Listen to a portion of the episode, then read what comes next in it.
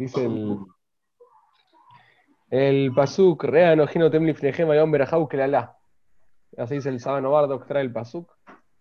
Este aquí, Re, mirá. Anoji no Fnejem Ayom, este aquí, Anoji yo, no Fnejem, pongo frente a ustedes. Ayom, today. ¿Me escuchan? Sí, sí, sí. Buenísimo. Berajau Kelala. La verajá, Kelala. La bendición y la maldición. ¿Ok?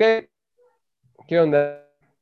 Dice el Amar Rabbi Elazar, mi llamar sobre un juego de Sinai, dijo esto en el Sinai. En ese momento hay otro pasuk que dice, mi pie de león no te sea rabot beatov. De la boca de Hashem no sale ni lo malo ni lo bueno. ¿Qué quiere decir?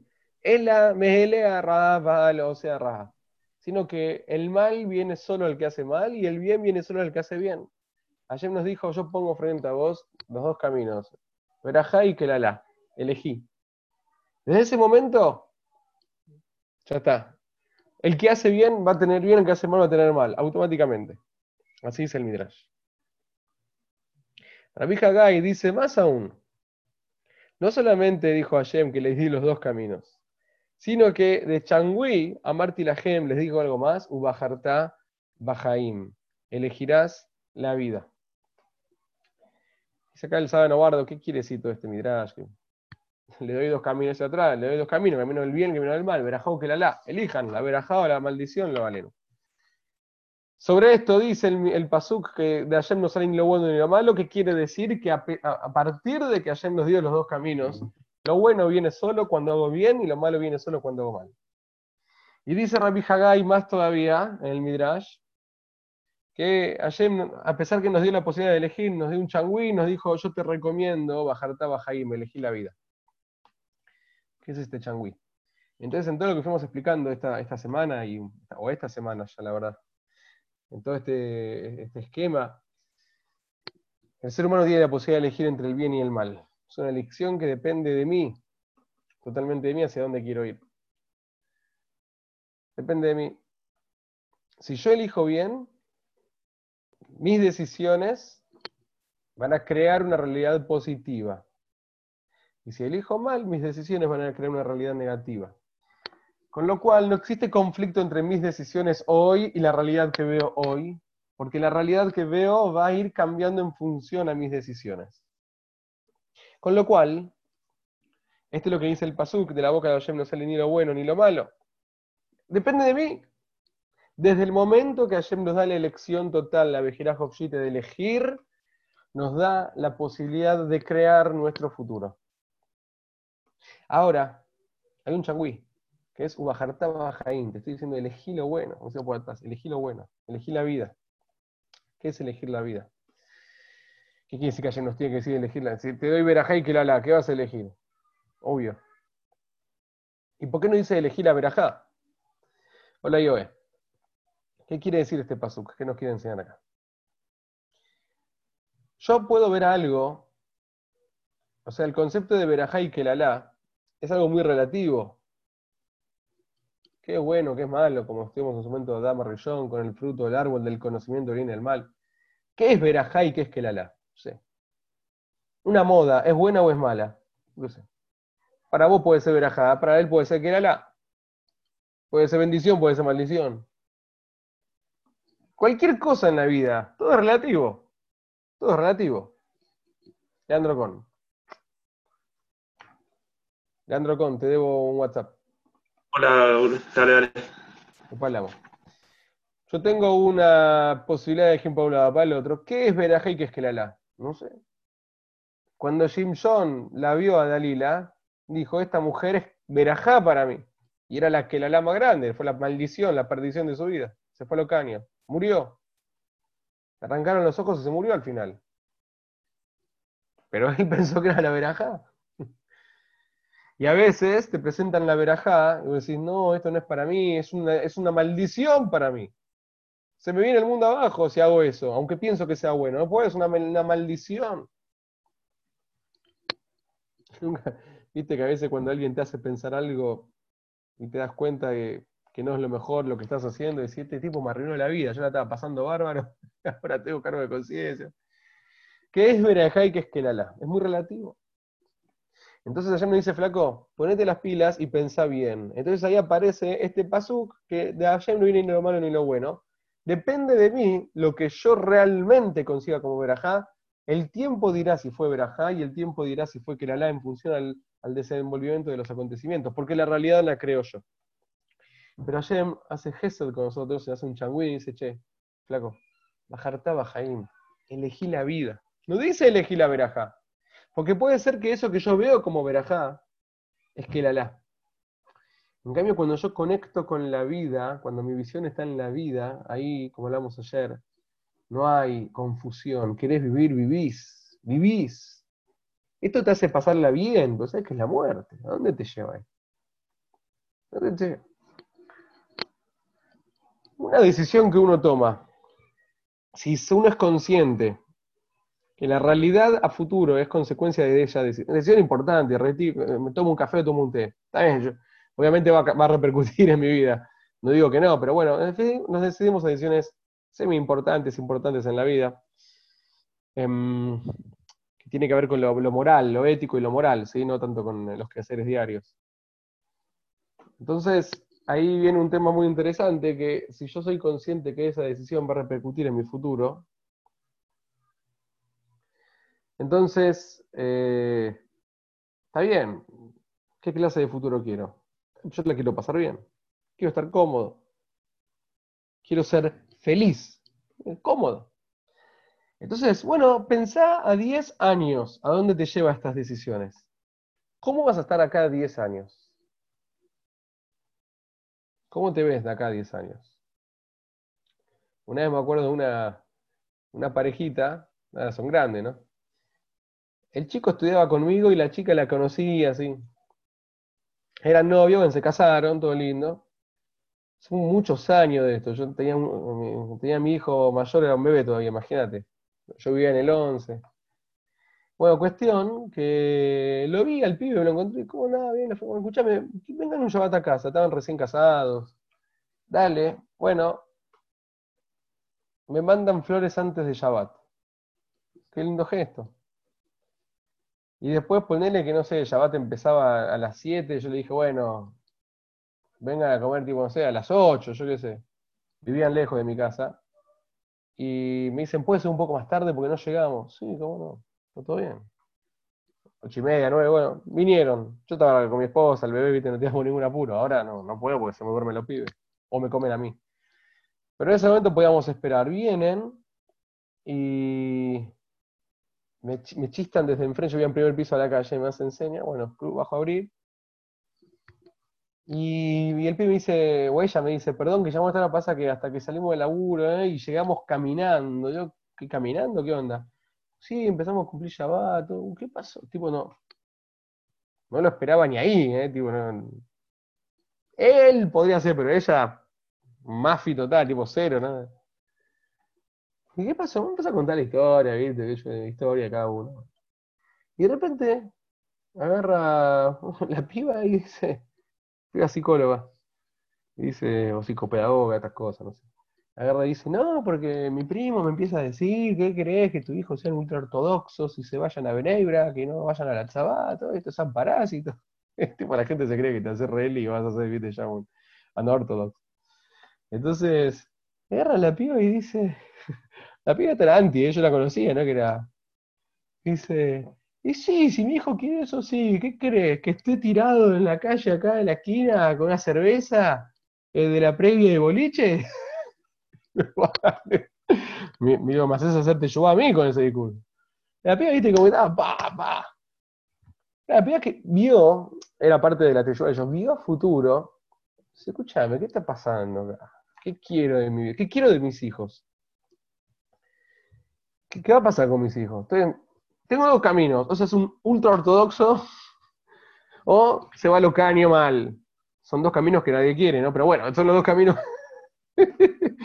no, camino que hay. Entonces, ¿qué, qué, onda? La piba dijo, esto yo no quiero para mi vida. Yo no quiero que el pibe termine como todo, ¿viste? Ahí. Yo no quiero el piripipi. Entonces, llévalo a uno o a la familia uno que proyecta. Si realmente mis decisiones crean mi futuro, crean mi realidad. Ok, eh, tengo que ser muy consciente de que cada decisión a futuro, a 10 años, a qué, cómo, cómo quiero estar de acá a 10, 15 años. ¿Cómo quiero, qué quiero ser? Conocemos parejas que están años juntos y cortan. ¿Y qué pasó que? Eh, de novios, ¿no? Y porque se fue la magia, y porque empezamos, éramos muy jovencitos, tenían 23 años cuando empezaron, tenían 28, bueno, tampoco tan jovencitos cuando empezaste. Ya más o menos, te entiendo, empezaba a los 15 años, pues empezaba a los 20, 22, qué sé yo, 23. En los 20 es otra cosa, ¿no? Pero empezaban a los 23, ¿y, qué y, y sí, la magia se va, se va, como todo. Si no hay un proyecto cuando empezamos la relación, se, gasta. ¿Qué si tenemos una meta, un proyecto? Vamos creando la realidad. Vamos creando la realidad. Si vamos a esperar 5, 6, 7 años que aparezca el proyecto, puede ser que después miremos para atrás y haya sido tiempo perdido, con cicatrices, con frustraciones, con dolor, y los mejores años de la vida con muchas ilusiones que se van a la basura, porque no hay una conciencia de que las acciones y las decisiones y las palabras van creando la realidad a futuro. Entonces vamos viendo la deriva. Porque ¿qué es verajá y qué es Kelalá? Y bueno, para mí esto es verajá, para vos será otra cosa, es relativo, y sí es relativo. Entonces viene Hashem y nos dice, te tiro la, te tiro la posta bajartá bajaim, elegí la vida, pensá futuro qué es vida. Y acá no hay discusión. ¿sí? todo es relativo. El hombre puede ser mujer, hasta antes del coronavirus, ahora ya más o menos que se olvidó eh, del posmodernismo, volvió a, la, era medieval con las cuarentenas, y, ya nos olvidamos de que ahora si yo me siento dinosaurio, soy un dinosaurio, todas estas cuestiones. Eh, pero nadie va a poner en tela de juicio que si estás sin barbijo es un peligro. Bueno, así dicen, yo no sé, yo, repito lo que dicen. Eh, ¿Por qué? Porque si es un asintomático puede contagiar. Yo siento que sin barbijo no contagio. Yo siento que no tengo coronavirus. ¿Por qué tengo que estar acá? ¿Por qué tengo que hacer esto? No, flaco, es así, negro sobre blanco. Dice positivo es positivo, dice negativo es negativo. ¿Qué quiere? Eh, hay síntomas, hay coronavirus, ya está. La gente muere. Negar que la gente muere. O que hay problemas de salud, que hay una pandemia. Eso no se niega. Eso no depende de lo que yo siento. Es una realidad tajante. ¿Por qué? Porque tiene que ver con la vida. Cuando ya linda con la vida, o la no vida, el ser humano no, da vueltas. Se van todos los pajaritos.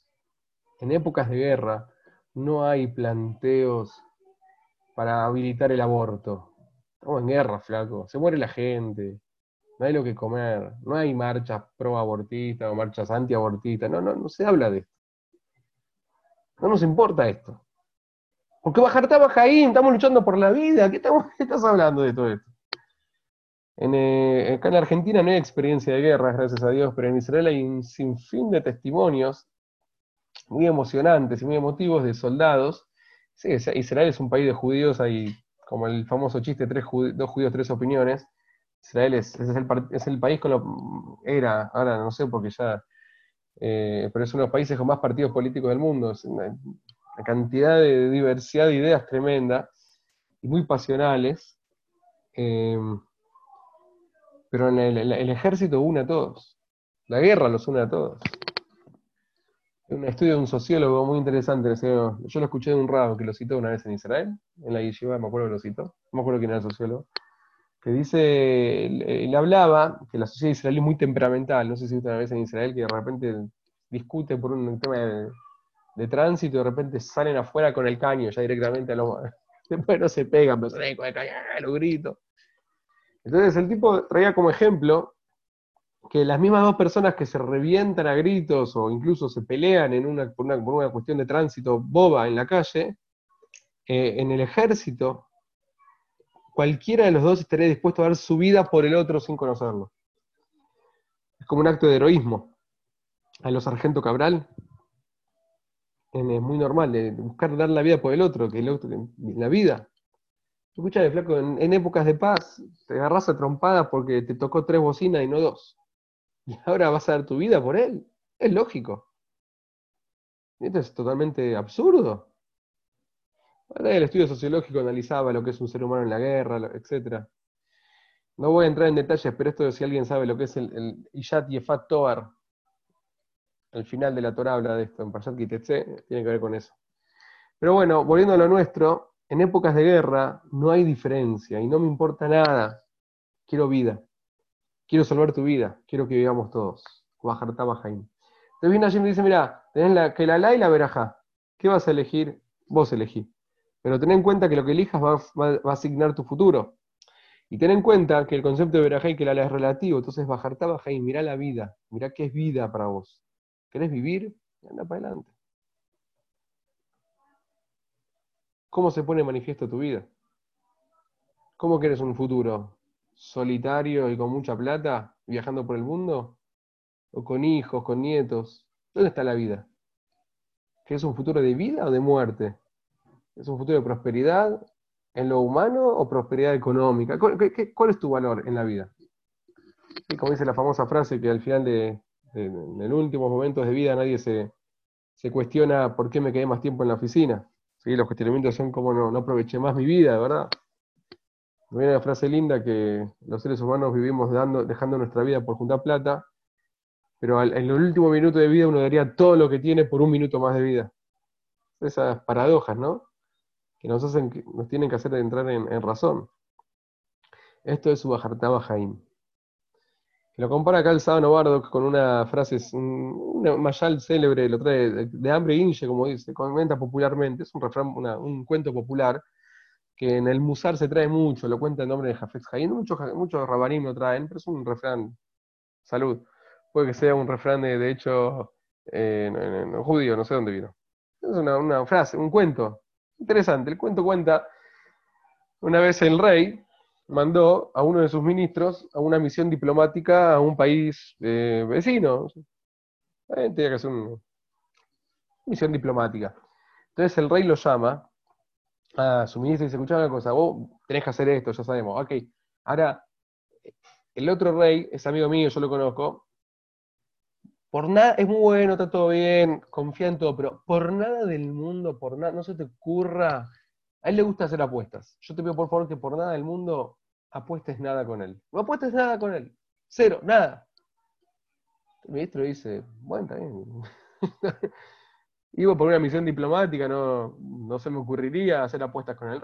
Escuchame, flaco, te pido por favor, por favor te lo pido, no apuestes nada con él. Él seguramente, porque yo lo conozco, le gusta hacer apuestas, no apuestes nada. Está bien, tranqui. Bueno, después se juntan de vuelta para eh, la reunión de trabajo y al final de la reunión el rey le dice vuelta, escúchame, ¿te acuerdas lo que te dije, no? Que si el rey del país vecino quiere hacer una apuesta, nada. Ah, sí, sí, sí, sí, todo bien. Lo va a despedir del aeropuerto y le dice, por favor, no te olvides, no le hagas ningún tipo de apuesta. Está bien, le pasa, se piró. Luego sube el avión, baja, lo reciben ahí, visita de honor. Bueno, van a trabajar con los ministros, los embajadores, el canciller, bla. Y al final, una cena de honor, se le acerca el rey vecino y dice, lo llama y dice, ¿cómo estás? Bien, gracias por venir, muy buen tu trabajo. Dice, escúchame, em, vos sabés que yo tengo una joroba muy pronunciada, ¿ves? Entonces te quería pedir que, entonces ministro dice, ¿Qué? ¿Su majestad? ¿Qué, qué joroba? Pues está barrido, cero joroba. Sí, sí, la joroba que tengo. No te quieres una consulta que sé que los médicos de tu país por la joroba que yo tengo. Perdone, su majestad, usted no tiene ninguna joroba. No me estás cargando más a mí que tengo joroba. Tengo una joroba loco, ¿no? ¿No es? No, no, se ve nada. Dice, no, puede ser por la ropa, pero una joroba de locos. Y el tipo estaba erguido, no, no tenía joroba. Dice, no, pues usted no tiene joroba. Dice, escuchame, yo te apuesto que tengo una joroba. Dice, ¿cómo? Pero si no tiene joroba, te apuesto 10 millones de dólares que tengo una joroba. El tipo dice, este está loco, este chapó mal. Entonces se acuerda que el rey le dijo que no apueste nada con él, el rey de él. ¿Me siguen? No apuestes nada con él, ok. Pero después dijo, escúchame, si yo le preguntaría, no existía WhatsApp, si yo le pregunto, me va a decir que sí, le llevo 10 palos verdes a mi reino. Sí, te está loco, te, te, te piró mal este rey. Me apuesta que tiene joroba, no tiene joroba. Le gano. No hay forma de perder. Entonces esa noche se queda pensando, no, pero él me dijo que no la apueste, mi rey. Dice, no, debe ser que me dijo eso porque no quiere que pierda. Pero si esto es obvio que gano, ¿cómo no voy a apostar? La mañana siguiente, el rey le dice vuelta al rey del país anfitrión, bueno, ¿hacemos la apuesta? Apostamos. La apuesta, firman. 10 millones de dólares, mañana antes de subir al avión, vas a venir a mi habitación, te voy a mostrar, me saco la camisa, te muestro que tengo una joroba. Y si no, te llevo la plata. Ok. Ahí con un veedor de las Naciones Unidas, viste que vamos a que quede todo con un escribano público internacional, que quede todo. Ok. A la mañana siguiente el tipo se va a despedir, van a la habitación del rey, con veedores públicos, todo, bla, bla, bla, escribanos. Se saca la camisa y dice, che, se me fue la joroba, tenías razón, no tengo más joroba, qué garrón. El tipo estaba chocho, ¿eh? ¿qué va a hacer? A veces se gana, a veces se pierde. Sí, la verdad que sí, le dice el rey. Ahora me tocó perder, parece. Saca 10 palos verdes, se lo entrega en la mano y el tipo se va como un rey, ¿viste? Mi rey me va a ascender, me va a dar un pedazo de esto seguro. Yo 10 palos verdes en la nada. Llega, va a visitarlo al palacio. Dice, Su Majestad, le traje un regalo. Y el rey le dice, más que un regalo, un problema me trajiste. Un problema, ¿qué pasa? Le traje 10 millones de dólares. ¿Cómo? No, porque me apostó que tenía una joroba, 10 palos verdes. ¡Le gané! ¿Yo qué te dije, zapallo? No, usted me dijo que no apueste, pero que no apueste que porque pierda esto. No, yo no te dije porque yo dije que no era ninguna apuesta. No entiendo, ¿qué pasa? ¿Se pasa qué pasa? Ese rey y yo somos muy amigos. Hicimos una apuesta entre nosotros que bajo ningún concepto iba a lograr hacerte apostar a vos algo. Y vos entraste como un caballo. Nabo, te dije no le apuestes nada. La apuesta entre él y yo era de 100 palos verdes. El tipo te dio 10 palitos de verde a vos y se lleva 90 a costa mía. El tipo se quería morir. Dice, al calabozo, le hicieron percha, ¿viste? Bueno. El calabozo se le acerca al policía y dice, escúchame, zapallo. Eras ministro, pero sos un zapallito más, te. Y dice, escúchame, si el rey te dijo que no apuestes, ¿qué apostaste? Le dice, mira, zapallo doble. Si vos hubieras estado mil zapatos, hubieras entrado de cajón a la apuesta. Claro, con el diario del lunes es fácil. Ah, el lunes sí. ¿Cómo me equivoqué? ¿Cómo entré? Jimson, la verdad es que habrá pensado, ¿cómo me enganché con Dalila? ¿Qué? ¿Cómo, ¿Cómo sería ante el primer impulso? Claro, después somos todo piola. Con el diario del lunes es obvio que me equivoqué. Pero cuando estás ahí, empezás a especular. Si el rey te dijo que no apuestes, no, pero el rey esto no lo sabe. Si el rey sabría esto, me diría él que apueste. Uno empieza a cambiar la, que la la por la verajá. Empieza a cambiar, se confunde por los vicios que tenemos. Bajartá Bajaim. Escuchá la voz de la conciencia, qué quiere Hashem de nosotros. La vida, viví. Eso te da claridad para no caer en la tentación de la apuesta y ganar muchísimo, muchísimo más.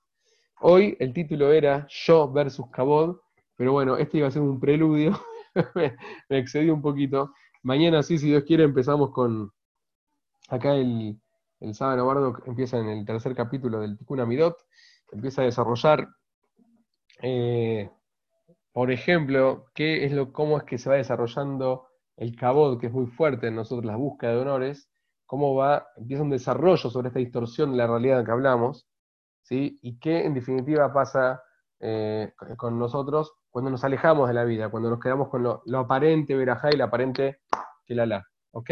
Hasta aquí por hoy, muchachos. To be continue. Que estén muy bien. Bueno. Muchas gracias, gente linda. A vos, Después a las, abrazo grande. A las seis y cuarto, si quieren, nos vemos. Tenemos otro shiur de Rav Dessler. Hoy le puse un título, no me acuerdo cuál era, eh, pero vamos a ver sobre. Ah, el artistas de las emociones. Como una técnica muy práctica y muy fácil para poder trabajar nuestra. cambiar nuestras actitudes negativas. Y las buenas. Chau.